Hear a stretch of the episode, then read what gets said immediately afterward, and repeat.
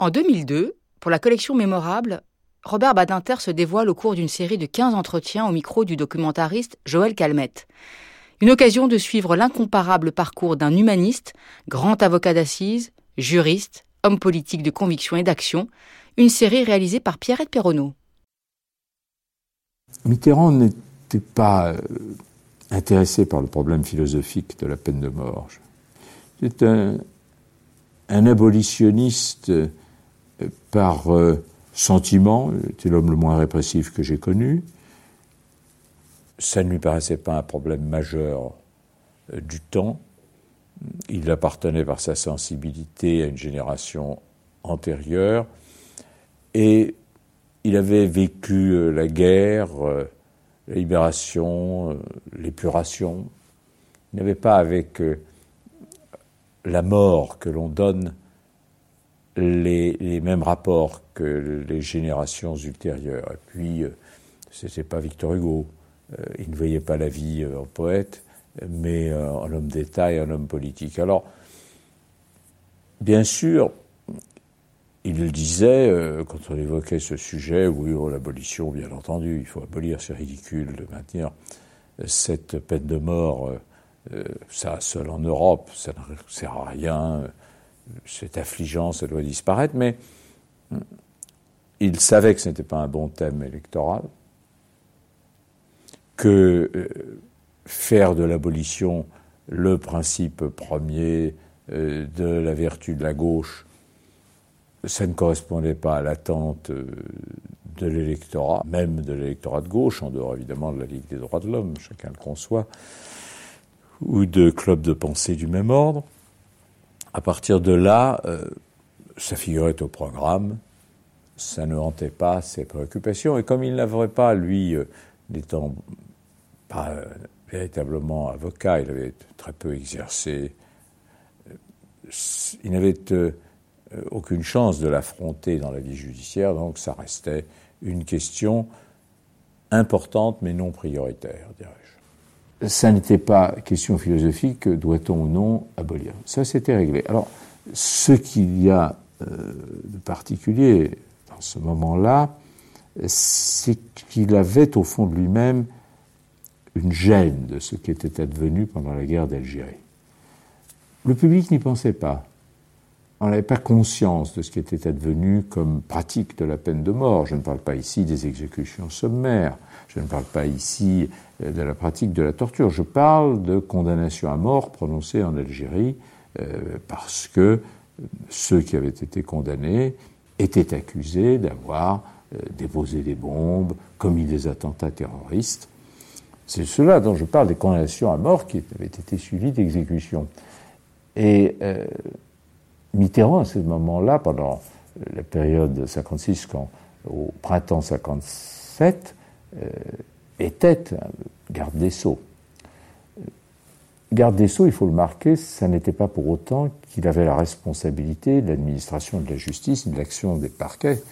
Et je pense en particulier à l'action des juridictions militaires, parquets liés en Algérie. Cela relevait euh, du ressort du ministre résident, Lacoste, et c'était euh, directement Lacoste et euh, Matignon, le président du Conseil, Guy Mollet, et qui étaient les maîtres euh, là de l'action judiciaire. Délégation honteuse de pouvoir faite par l'autorité civile à l'autorité militaire, les parachutistes transformés pendant la bataille d'Alger en espèce de, de, de service de renseignement, de traque, poursuite, d'arrestation. C'était une espèce de, reddition du pouvoir civil, de l'autorité civile euh, misérable euh, entre les mains euh, des militaires, qui, d'ailleurs recevaient ce cadeau comme empoisonné, mais en ce qui concernait la chancellerie, elle n'était plus en première ligne, elle n'était pas présente dans ces affaires. Il demeurait pas moins qu'il y avait des recours en grâce qui venaient, euh, que à cet égard, évidemment, euh, il ne pouvait pas ne pas y avoir une prise de position, et qu'en définitive, euh, Mitterrand était le garde des sceaux d'un gouvernement qui acceptait la pratique de la peine de mort, cette fois-ci à une échelle importante en Algérie. Le fait qu'il ait été au gouvernement lui pesait, il aurait dû s'en aller plus tôt, il le pensait, faire comme Madès, partir en 56, ne pas attendre, il était resté. pas à cette époque proche de lui, donc j'ignore les raisons, les raisonnements qui l'avaient conduit à cette attitude, mais en tout cas, le là, il la déplorait. Il la ressentait. il la ressentait et ça l'agaçait prodigieusement chaque fois qu'on lui en parlait. Euh, je crois que c'était la raison pour laquelle il évitait de traiter le sujet de la peine de mort. Mais quand euh, la campagne électorale de 80 a commencé, la question a été posée tout de suite, il y a eu des écrits, des interviews. Bon. On savait que la gauche était pour l'abolition et euh, on savait que du côté de la droite, c'était en, du côté de l'Élysée, la chancellerie de M. Perfit, c'était demain on abolira la peine de mort, mais le moment n'est pas venu. C'était toujours le moment n'est pas venu. Il y avait des offensives parlementaires menées à gauche très vigoureusement par un certain nombre de députés, au premier rang desquels il y avait Raymond Forny, qui était un jeune député, très abolitionniste, d'autres encore, je pense à Cotte, Jean-Pierre Cotte. Les sensibilités étaient très vives, ceux qui avaient été élus en 1978, très abolitionnistes. Du côté de la droite, il y avait un chef de file des abolitionnistes, euh, Pierre Bas, très catholique, et qui pour ces raisons-là était un véritable euh, chef de file des abolitionnistes de droite. À ses côtés, euh, fait d'autres euh, abolitionnistes à droite, notamment Stasi, et d'une façon très engagée, Philippe Seguin, qui était un jeune député, très vigoureusement abolitionniste. Alors, ça ne donnait pas quand même une majorité d'idées comme on, l'avait eu euh, pour euh, la loi sur euh, l'avortement. La veille avait été votée avec un concours, une coalition de voix de gauche et puis d'une partie des voix de la droite. Mais une partie plus importante de la droite s'y opposée en termes indignes. S'agissant de l'abolition, là, la répartition électorale faisait que euh, on l'avait vu au cours de débats d'orientation, de débats d'idées, comme on disait, où en réalité, euh, M. Perfit comptait les siens. On avait vu qu'il n'y avait pas de majorité possible pour faire voter l'abolition avant 1980. Il y avait eu des tentatives, suppression des crédits du bourreau euh, par la bande, engagement pris par le ministre, aussitôt démenti d'ailleurs, qu'on irait au fond dans un débat qui serait un débat essentiel. En vérité, on gagnait du temps jusqu'aux élections de 81. C'est dans cette euh, atmosphère-là que les candidats ont été amenés à prendre position. Et le moment décisif dans l'histoire de l'abolition, politiquement, a été l'émission Carte sur table, qui était une émission politique très importante, que faisaient Alain Duhamel et Jean-Pierre Elkabach. Et tous les candidats passaient. C'était au mois de mars, on votait en avril, euh, enfin oui, avril même, tous les candidats passaient, les, deux journalistes leur posaient des questions, euh, ils y répondaient, ils menaient l'interrogatoire aussi loin que possible. Euh, j'étais absolument convaincu, mais absolument convaincu que El Kabash et Duhamel poseraient à Mitterrand la question, si vous êtes élu président, est-ce que vous demanderez l'abolition de la peine de mort J'étais convaincu parce que je savais euh, que El Kabash et Duhamel étaient tous les deux abolitionnistes, engagés euh, du côté de l'abolition, et qu'ils ne pouvaient pas négliger cette question.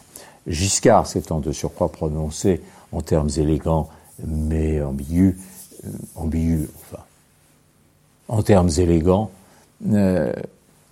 disant que le moment n'était pas venu, chacun savait qu'il avait assez laissé dire que euh, son cœur battait pour l'abolition, mais il battait en silence. On ne l'entendait pas beaucoup, ce cœur-là. En revanche, on avait entendu le bruit du coup près, à plusieurs reprises pendant le septennat. Donc la question à Mitterrand était inévitable. Alors, le matin du jour où il euh, devait passer à carte sur table, je lui ai téléphoné tôt. Mitterrand travaillait tôt le matin à cette époque, et je lui dis, euh, vous savez, euh, c'est inévitable, l'abolition, n'oubliez pas que, n'oubliez pas que. Alors, je l'ai énervé, je sentais très bien au téléphone. Et écoutez, merci, je ne crois pas que la question soit posée. Oui, je sais tout ça. Enfin, sous-entendu, euh, avec votre histoire d'abolition, euh, euh, vous, vous, m'ennuyez. D'autres auraient utilisé des termes plus forts. J'ai, après la conversation, réfléchi et je me suis dit, il faut absolument que je prépare quelque chose pas un texte parce qu'il ne lira pas et puis parce que ça, n'ira pas. C'est pas ça. Alors j'ai préparé un rapide argumentaire, mais dans le essentiellement composé, c'est une page, je voulais pas plus, de citations, de principales citations, euh, très vite sur une phrase chacune, euh, en effet, de, euh, du pape, euh, des églises protestantes, euh, du rabbin, et puis surtout la position prise par l'homme, Amnesty International. Bien entendu, j'avais cité et rappelé la position prise par le Parti socialiste, la gauche en général. Puis j'avais retrouvé deux belles phrases de Jaurès que j'avais ajoutées. Et en trois lignes, un, deux, trois, rappelait les grands arguments pour l'abolition. Puis, note tapée, je suis allé moi-même la déposer euh, rue de Bièvre, et j'ai dit à la secrétaire de Mitterrand, à Marie-Claire, surtout n'oubliez pas euh, de la mettre dans le dossier. Et le dossier est là, alors j'ai couru le dossier qui l'emportait, j'ai couru euh, déposer moi-même, glisser en première page. Je pense que dans la journée, ça a dû devenir une autre, mais enfin, pour être sûr que, ne serait-ce même qu'au dernier moment, dans la voiture, il aurait le texte. Et j'ai dit à Nathalie, je me rends compte de l'impression produite sur le téléspectateur, je reste chez moi, à la maison. Mission a commencé, c'était déroulé normalement, moi je trépignais d'impatience, toujours pas de questions sur l'abolition, et puis tout à fait à la fin, mais tout à fait. Euh, c'était presque terminé, Duhamel a posé la question, M. Mitterrand alors, euh, suis des élus, l'abolition la peine de mort, euh, quelle est votre position? Et là, j'ai retenu mon souffle, je connaissais très bien Mitterrand, j'ai vu un quart de seconde, j'ai le sentiment qu'il s'y est, et je me suis dit, ça y est. Il va sortir une de ces phrases admirablement compliquées dont il a le secret, qu'elle il y aura tout et le reste, et puis euh, le principe, mais encore, de façon à ce que on ne sache pas très exactement finalement quelle serait sa position, mais tout était possible, l'abolition, oui, comment? Et puis d'un seul coup, il s'est lancé, et alors avec une clarté euh, et une fermeté absolue, il a dit non, non, ma conviction, euh, c'est celle de l'abolition, je sais que les Français ne sont pas en faveur de l'abolition, mais ça m'est égal, euh, et puis il a rappelé la position en effet, des églises, des autorités spirituelles, des autorités philosophiques, la tradition de la gauche. Il a évoqué, je crois, Jaurès, et il a dit, en tout cas, c'est très clair, si je suis élu président de la République, moi je suis contre la peine de mort, et euh, à ce moment-là, je demanderai l'abolition. Le Parlement de voter l'abolition. J'étais dans un bonheur inouï. Je fais un bon. Euh, euh, j'ai dit, Elisabeth, cette fois-ci, ça y est. Et puis, euh, je l'ai joint au téléphone peu de temps après. Et alors, j'étais content, vous voyez? Je dit, ah, écoutez, cette fois-ci, ça y est, oui. Et j'ai su ensuite que euh, le conseiller euh, Mitterrand qui était là dit, mais ça, c'était de nature, une question vicieuse, etc. Et Mitterrand, lui, en était content. Il en était content. Il faut bien mesurer que c'est un grand acte de courage politique parce que l'élection se jouait à quelques centaines de milliers de voix près, et que Mitterrand, euh, compte tenu de l'opinion publique, pouvait perdre quelques centaines de milliers de voix. C'était l'élection, c'est-à-dire sa dernière chance, c'est-à-dire la présidence de la République sur sa réponse. Et il n'a pas hésité. Et cela m'a toujours captivé en me disant, mais comment cet homme qui jouait si gros, qui savait qu'il fallait d'abord réussir, pour pouvoir ensuite réaliser, comment a-t-il pris ce risque? Et finalement, je crois que c'est bien sûr la conviction, mais c'est dans le cas de Mitterrand quelque chose de plus. Mitterrand était un homme qui n'a jamais accepté qu'on lui dicte son opinion et qui est une, une telle euh, pression euh, des habiles, ça, ça me peut exaspérer. Et le fait que, comme ça, Giscard ait été si prudent, si habile, si évasif, c'était de nature à provoquer chez lui une réaction comme ça, nette, claire et dure. Je l'avais déjà vu, ça. Là, ça a été aussi, lui-même que possible. C'est comme ça. Voilà, ben moi je suis pour l'abolition. Les Français ne sont pas d'accord. Eh bien s'ils ne veulent pas de l'abolition, ils ne voteront pas pour moi. Et puis c'est fini. Suffit. Et je pense que aussi l'intuition politique était la sienne à jouer et qu'il a senti que non seulement il n'a pas de raison d'avoir une complaisance quelconque dans un domaine aussi sensible à l'égard de l'opinion publique, mais que pour une forte partie des siens, c'était montré qu'il était un homme de caractère et de courage et qu'il avait, lui, des convictions, contrairement à ce que l'on répétait volontiers, qu'il n'était qu'habileté, ruse et manœuvre. Donc c'est tout cela ensemble. Mais en tout cas, euh, ces bons joies que j'évoquais, euh, ça veut dire pour moi en clair, euh, si Mitterrand est élu, eh bien, ce sera l'abolition.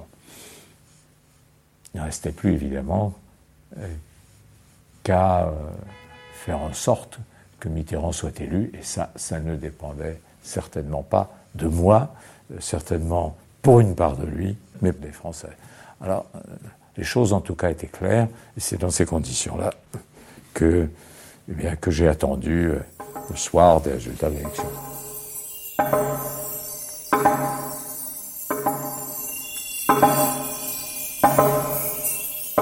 le tout dernier jour, le dimanche des résultats, vers les 6 heures, je vois ça très bien. Euh, j'étais avec Régis Debray euh, dans ma cuisine et nous pelions des pommes de terre. Je ne parlais pas.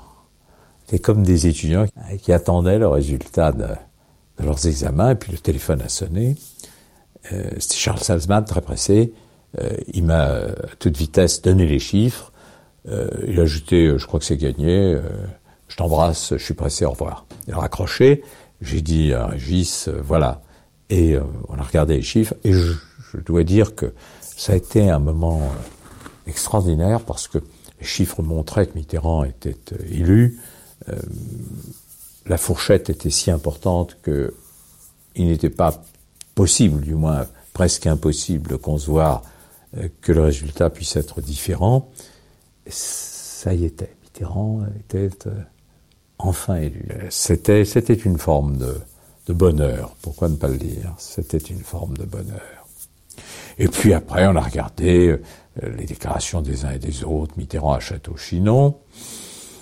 Euh, Laurent et, je crois, euh, Charles Salzman, qui nous avait rejoints, ont décidé d'aller rue de Solferino. et moi, j'ai préféré aller danser avec ma fille Judith à la Bastille où nous savions euh, qu'il y avait euh, une fête préparée euh, pour célébrer la victoire de Mitterrand.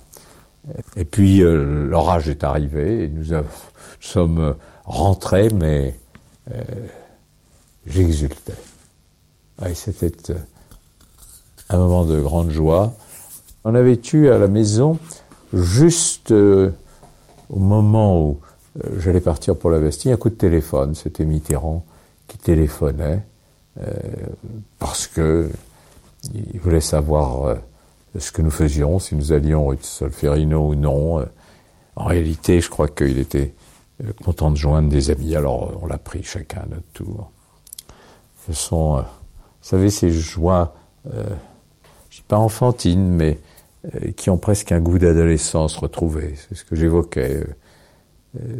des amis au soir d'un grand concours universitaire réussi. Quelque chose de plus là. Parce que évidemment ça allait engendrer pour euh, chacune de nos vies, et aussi la mienne, des changements importants. Plus importants encore que je ne le soupçonnais ce jour-là.